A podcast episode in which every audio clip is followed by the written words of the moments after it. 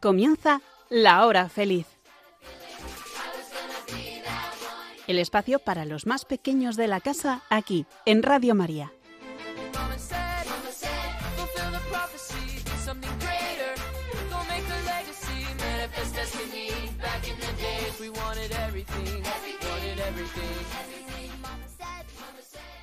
Este verano estoy disfrutando un montón.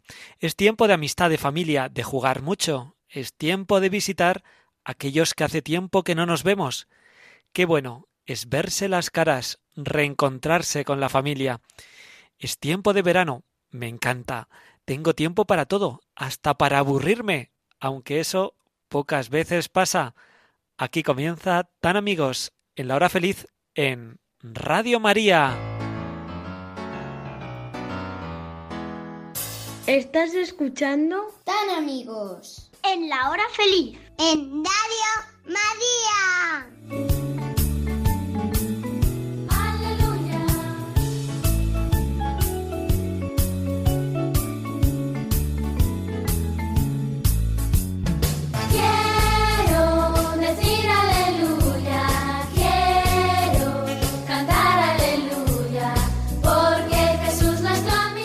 Tal? ¿Cómo estáis? ¿Cómo lleváis este tiempo de verano? ¿Bien? ¿En la playa, en la piscina, en el pueblo, en la ciudad, en casa? Bueno, donde sea, seguro que el verano lo estáis pasando genial. ¿Estáis merendando? Sí, con Radio María. Genial, que aproveche. Oye, que vamos a vivir un nuevo programa de Tan Amigos en la Hora Feliz en Radio María y lo vamos a hacer contigo disfrutando de este tiempo de verano, de este tiempo de amistad. Y lo vamos a hacer con muchos amigos, a los cuales presentamos ya. ¡Adelante! Hola a todos, ¿cómo estáis? Yo soy Leire. Bienvenidos a otro programa más a La Hora Feliz de Radio María. Hola, ¿qué tal? Soy José. Espero que disfrutéis de este programa de tan amigos. Hola amigos, soy Mencía. Espero que estéis disfrutando del verano. Hola, ¿qué tal estáis? Soy Luis y estamos en un nuevo programa de Radio María. Espero que lo disfrutéis. Hola, soy María. Hoy vamos a tener un programa de verano con mucha música, mucho ritmo. Vamos a disfrutar de este tiempo que tenemos para ser amigos, el tiempo de verano. Y lo hacemos, como siempre, comenzando con la oración. Ponemos nuestro programa en las manos del Señor, junto a María. ¿Estás escuchando? Tan amigos. En la hora feliz. En Radio María.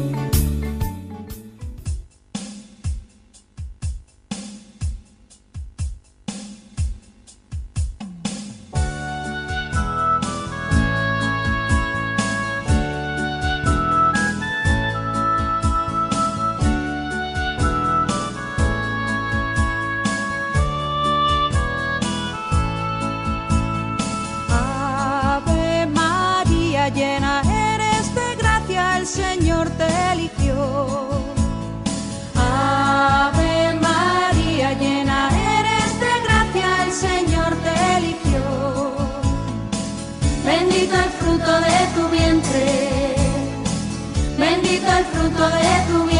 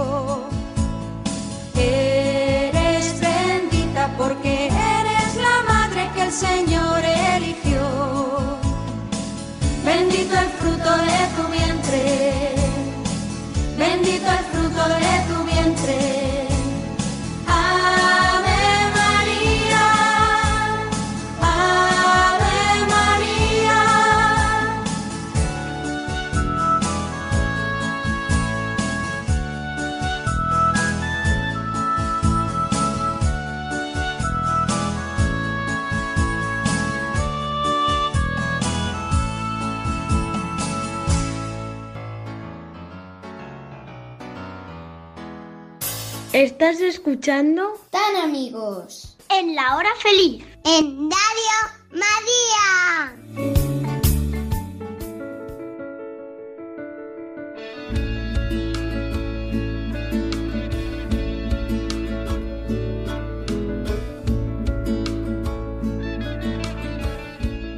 San Antonio María Claret, de la fábrica La Misión. Antonio era un magnífico diseñador y trabajaba en la fábrica de tejidos de su padre. Le gustaba tanto que casi le lleva a olvidarse de Dios. Cuando se dio cuenta, decidió dejarlo todo para ser sacerdote. Desde entonces, la misión fue el centro de su vida. Primero en España, y luego en Cuba. La gente se amontonaba para oírle hablar de Jesús, porque sus palabras llegaban como flechas directas al corazón, y hasta la reina quiso que fuera su confesor. Siempre, siempre, siempre.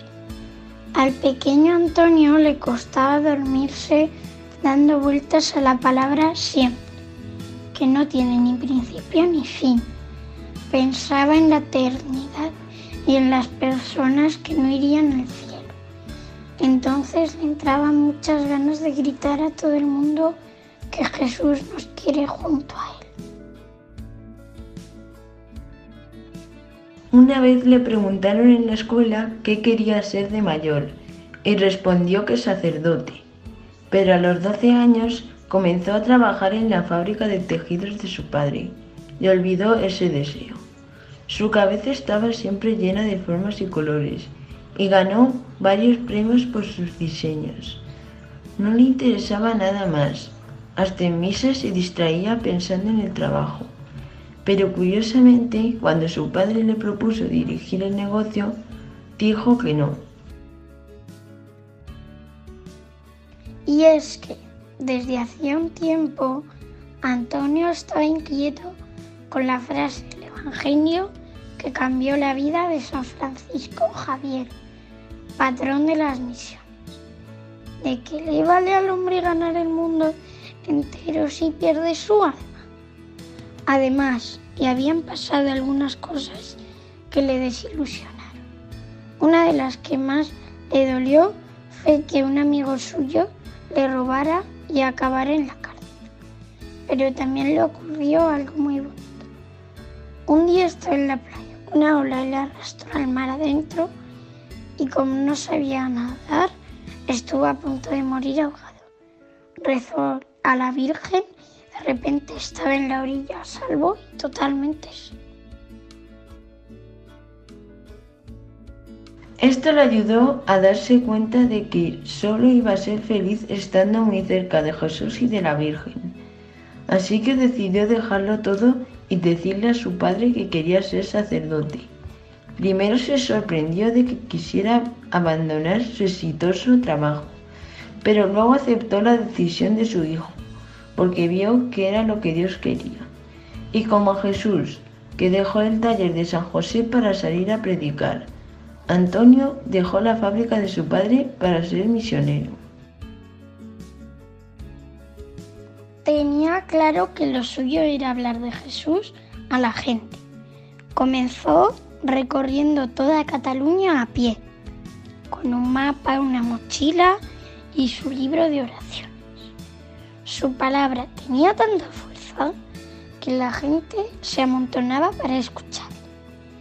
Era un predicador incansable y cuando alguien invitaba a parar un poco, le respondía.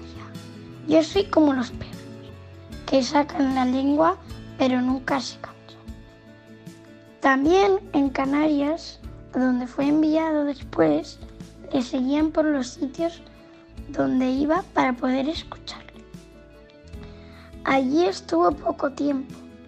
La gente le quería mucho. Todos le llamaban padrito. Lo de ir de un sitio a otro explicando cuánto nos quiere Jesús le encantaba. Por eso le costó obedecer cuando lo nombraron arzobispo de Santiago de Cuba. Se embarcó rumbo a la isla del Caribe y durante el viaje pensaba en qué se encontraría al llegar. Y no le gustó nada lo que vio. Había muchos esclavos que eran discriminados por ser negros. Defenderlos le trajo muchos enemigos. Varias veces intentaron matarlo y una vez casi lo consiguieron. El caso es que ser obispo no le impidió seguir siendo misionero, a pie montado en una mula. Recorrió varias veces todo el territorio visitando a la gente de las aldeas y haciendo muchas cosas por los pobres. Había cogido mucho cariño a los cubanos. Cuando llegó una carta de la reina de España diciéndole que regresara. Otra vez cambio de planes. La reina Isabel II le había elegido como confesor.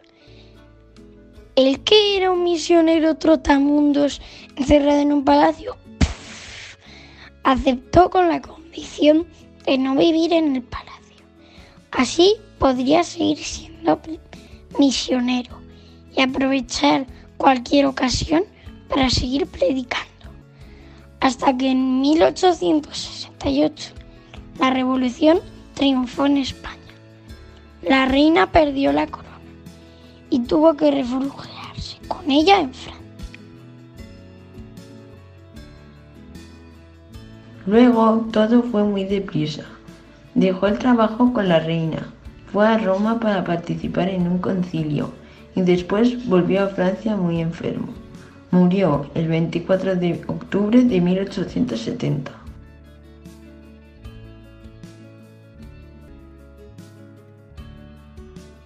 Ahora, en el cielo, descansa de sus andanzas.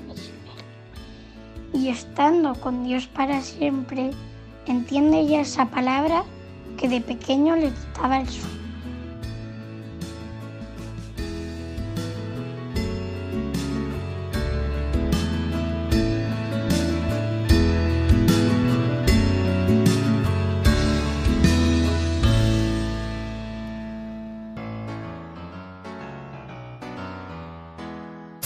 Estás escuchando Tan amigos. En la hora feliz. En Radio María.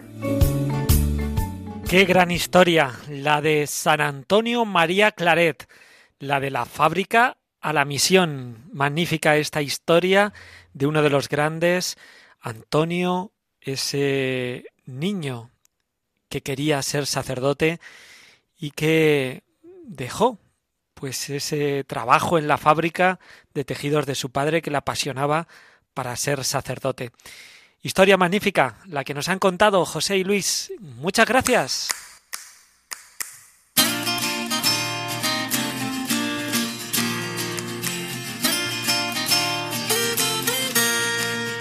Jesús está pasando por aquí.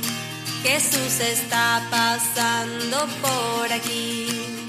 Y cuando Él pasa todo se transforma. La alegría viene, la tristeza va. Y cuando Él pasa todo se transforma. La alegría viene, la tristeza va. Su luz está pasando por aquí. Su luz está pasando por cuando pasa todo se transforma. La alegría viene, la tristeza va. Y cuando pasa todo se transforma. La alegría viene, la tristeza va.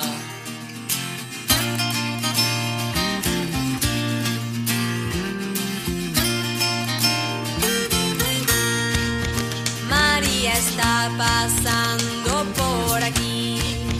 María está pasando por aquí. Y cuando pasa todo se transforma.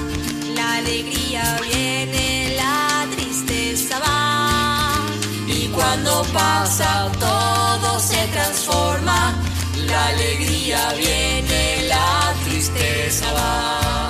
Su amor está pasando por aquí. Su amor está pasando por aquí. Y cuando pasa todo se transforma, la alegría viene, la tristeza va. Y cuando pasa todo se transforma, la alegría viene, la tristeza va.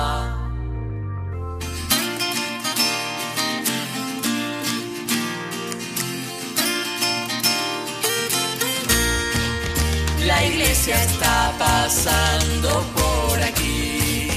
La iglesia está pasando por aquí. Y cuando pasa todo se transforma. La alegría viene, la tristeza va. Y cuando pasa todo se transforma. La alegría viene,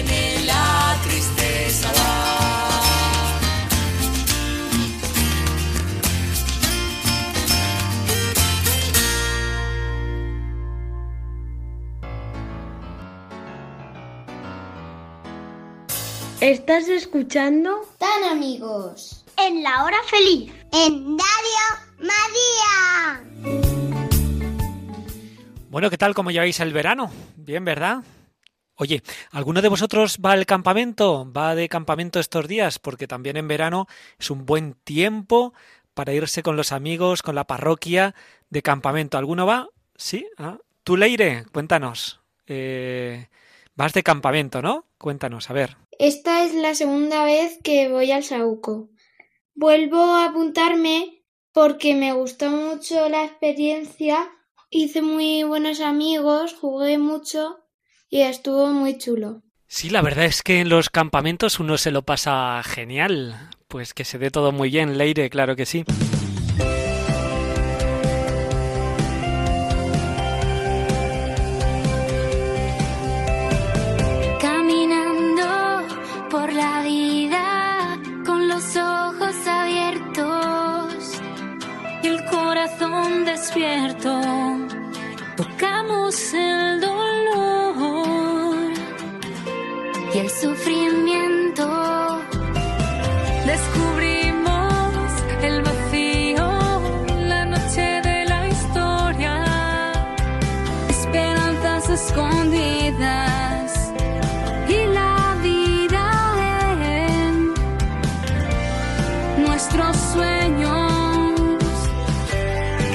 Caricias de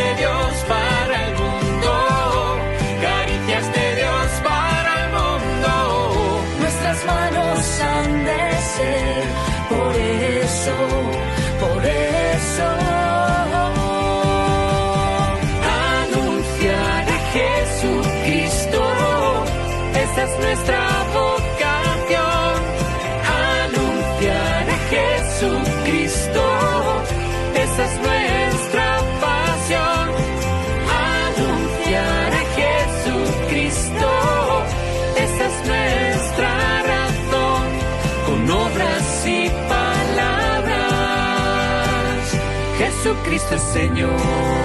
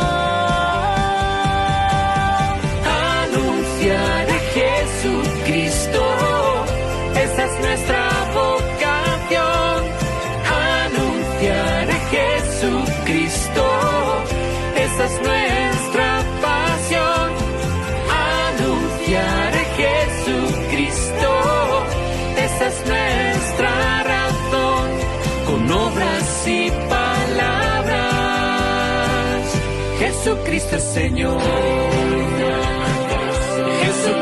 Señor. Jesucristo es Señor.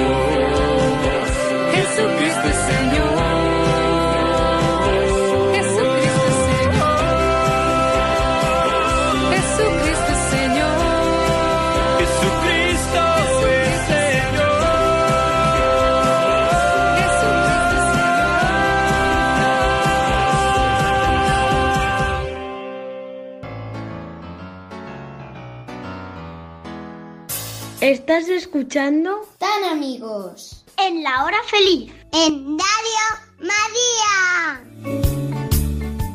Ahora vamos a hablar de algo que le encanta, que le encanta a María. Es de los abuelos de Joaquín y Ana, los abuelos de Jesús. A ver, María, cuéntanos, ¿por qué te gusta mucho este tema? ¿Por qué esto de los abuelos Joaquín y Ana? Cuéntanos quiénes eran Joaquín y Ana. Cuéntanos, María, que tienes muchas ganas de hablar. Ana y San Joaquín eran los abuelos de Jesús y los padres de María. Jesús quería mucho a sus abuelos.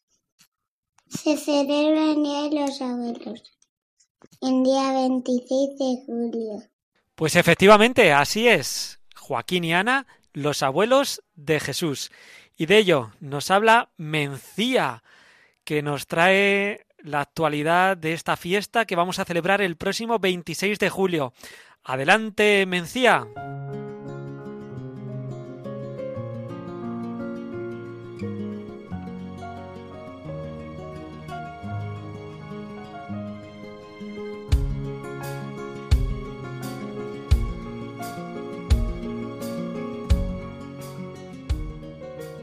Los abuelos Joaquín y Ana.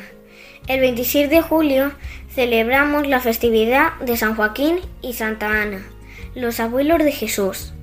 De la importancia de los abuelos nos habla el Papa Benedicto XVI en 2009, cuando a través de las figuras de San Joaquín y Santa Ana nos decía que la familia son depositarios y con frecuencia testimonio de los valores fundamentales de la vida.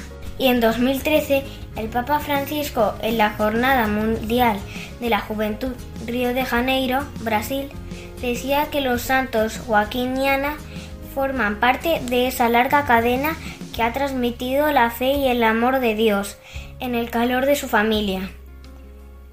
Hasta María, que acogió en su seno al Hijo de Dios y lo dio al mundo.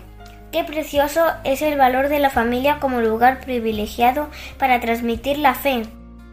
Es una tradición que se remonta a los primeros cristianos, la que da estos nombres a los padres de la Virgen María. Ana nace en Belén y su nombre significa gracia, amor y plegaria. Desposada muy joven con Joaquín, nacido en Nazaret, cuyo nombre significa Dios levanta. Vivían de las tareas del campo. De los bienes que obtenían, una parte era para el sostenimiento familiar, otra para el templo, donde se alababa a Dios y se le pedía insistentemente la venida del Salvador, y otra tercera parte se destinaba al auxilio de los pobres y necesitados. Pero Joaquín y Ana se iban haciendo mayores y no lograban tener hijos. Sin embargo, la oración de los dos esposos hace que el cielo se fije en su sencillez. Joaquín se retiró al desierto para hablar de esto con Dios. De pronto un ángel se le apareció y le anunció que serían padres. Y a semejanza de la madre de Samuel, en el Antiguo Testamento, Ana concibe y da luz a una niña a la que llamará María. La Virgen fue su única hija. Desde ese momento ofrecieron su hija a Dios para la misión que él quisiera. No podían imaginar que María iba a ser la madre de Jesús. Ella será la que alumbra al Salvador, luz para alumbrar a las naciones y gloria de Israel. Venerados, primero en Oriente, el culto a los abuelos del niño Jesús se extiende a toda la cristiandad.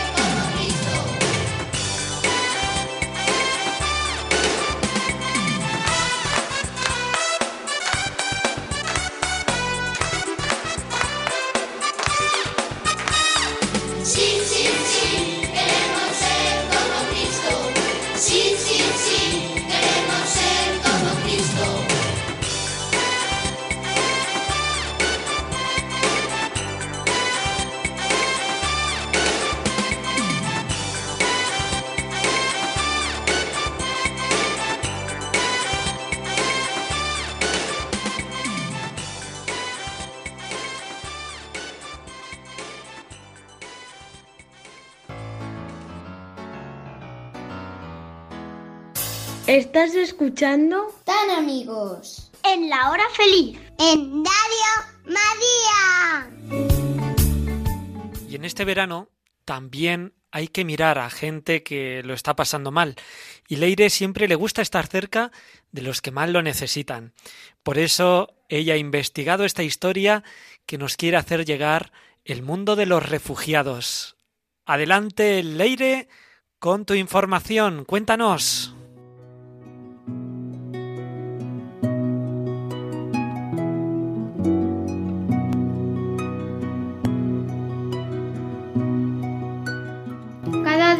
Muchos miles de personas empiezan a vivir como refugiados.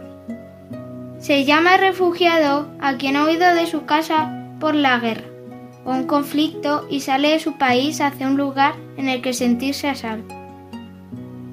Jesús, que vivió lo mismo, quiere estar cerca de ellos y muchos misioneros están en marcha para ayudarle en esta tarea. ¿Dónde encontrarán refugio? Mientras esperan poder regresar a sus pueblos, estas personas necesitan encontrar refugio, alguien que les acoja y un poco de ayuda para sobrevivir. Algunos lo encuentran con familiares que ya viven en otro país. Otros consiguen una casa o albergue en países que les acogen y acompañan.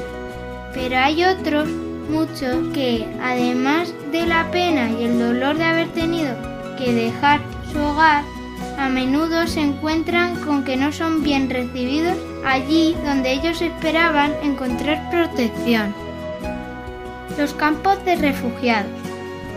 Cuando salen de su tierra, muchos llegan a lugares remotos, donde la vida es difícil, o a países en que, en vez de reconocer su necesidad y ayudarles, les ponen dificultades. Entonces solo tienen la opción de solicitar refugio en campos de refugiados, que son terrenos más o menos organizados en los que tendrán un espacio para vivir durante un tiempo. Allí les ofrecerán lonas y algo de material para construir su casa. Si tienen suerte y llegan a un campo bien organizado, también recibirán mantas, asistencia médica y un poco de alimento. Hay que empezar de nuevo. Pero sea donde sea, la vida para alguien refugiado no es nada fácil. Tendrá que empezar a vivir en un lugar nuevo, pero sin tener de nada. Los niños quizás consigan volver a estudiar y adaptarse en una nueva escuela. Y sus padres intentarán conseguir todo lo necesario para el día a día de una familia. Comida, ollas, camas y colchones, jabón. Pero también se esforzarán para encontrar algo en lo que trabajar y así poder comprar comida o ropa. ¿Quién les ayuda? El número de personas refugiadas no para de crecer, pero gracias a Dios también crece la generosidad en muchos países algunos de ellos muy pobres, que deciden acogerlos. Hay muchísimas personas y organizaciones socorriéndoles y ayudándoles en todo el mundo. Entre ellas está la Iglesia y muchos misioneros que lo están dando todo para acompañarles y cuidarles.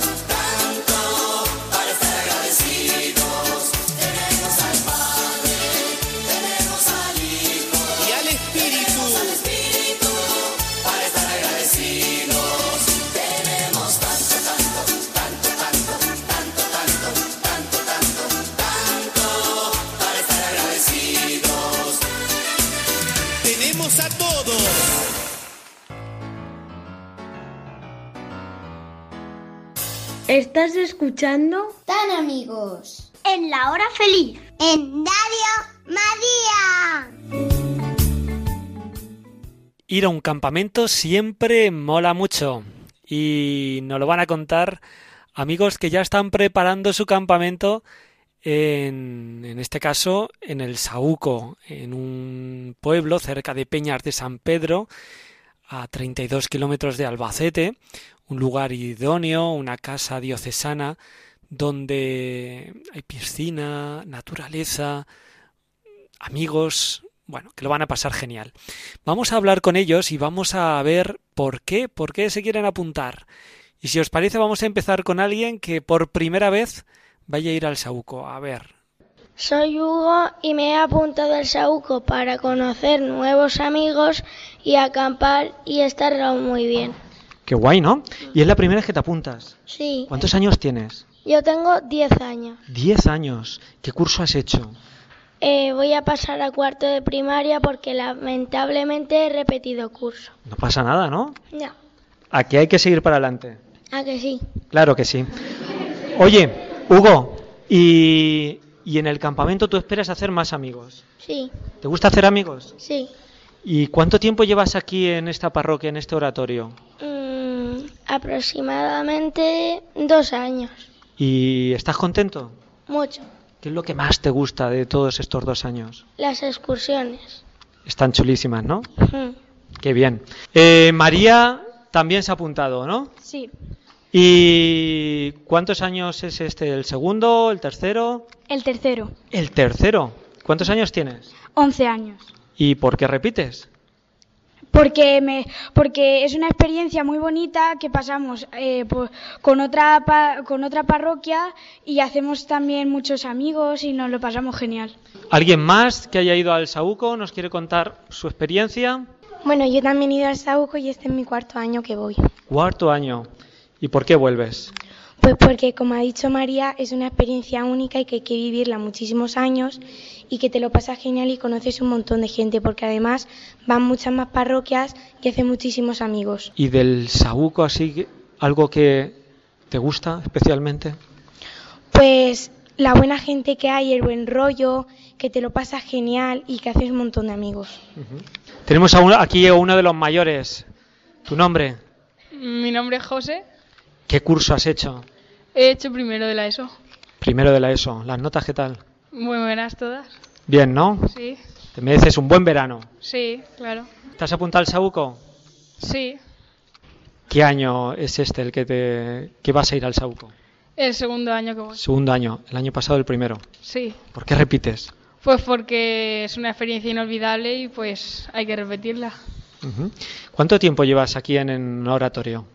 Pues tres o cuatro años. Tres o cuatro años. ¿Y por qué sigues? Pues porque hace muchos amigos, siempre conoce gente y las actividades que hacen pues están chulas y entretenidas. ¿Tú ves que el corazón también va creciendo o no?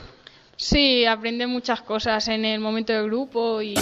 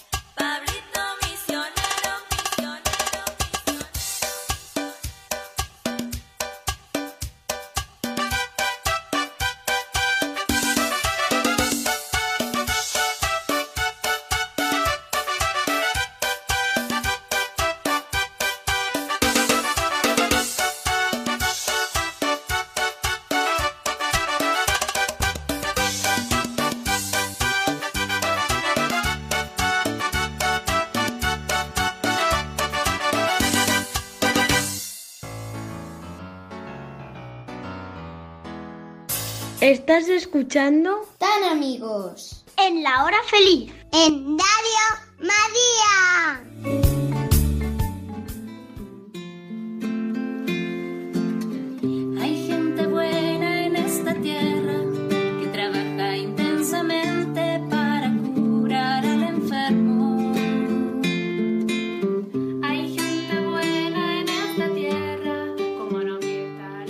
Amigos en la hora feliz llega el momento de la despedida. Chicos, venga, despediros de nuestros amigos. Adiós, amigos de Radio María.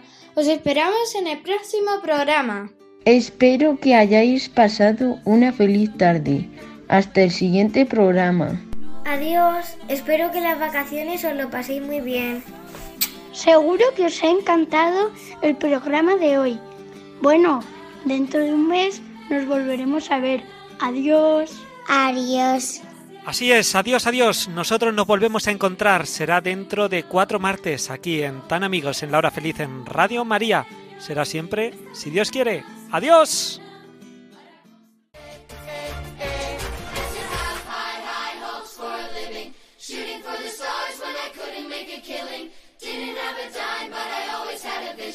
Always had high, high hopes. Had to have Así concluye La Hora Feliz, el espacio para los más pequeños de la casa aquí, en Radio María.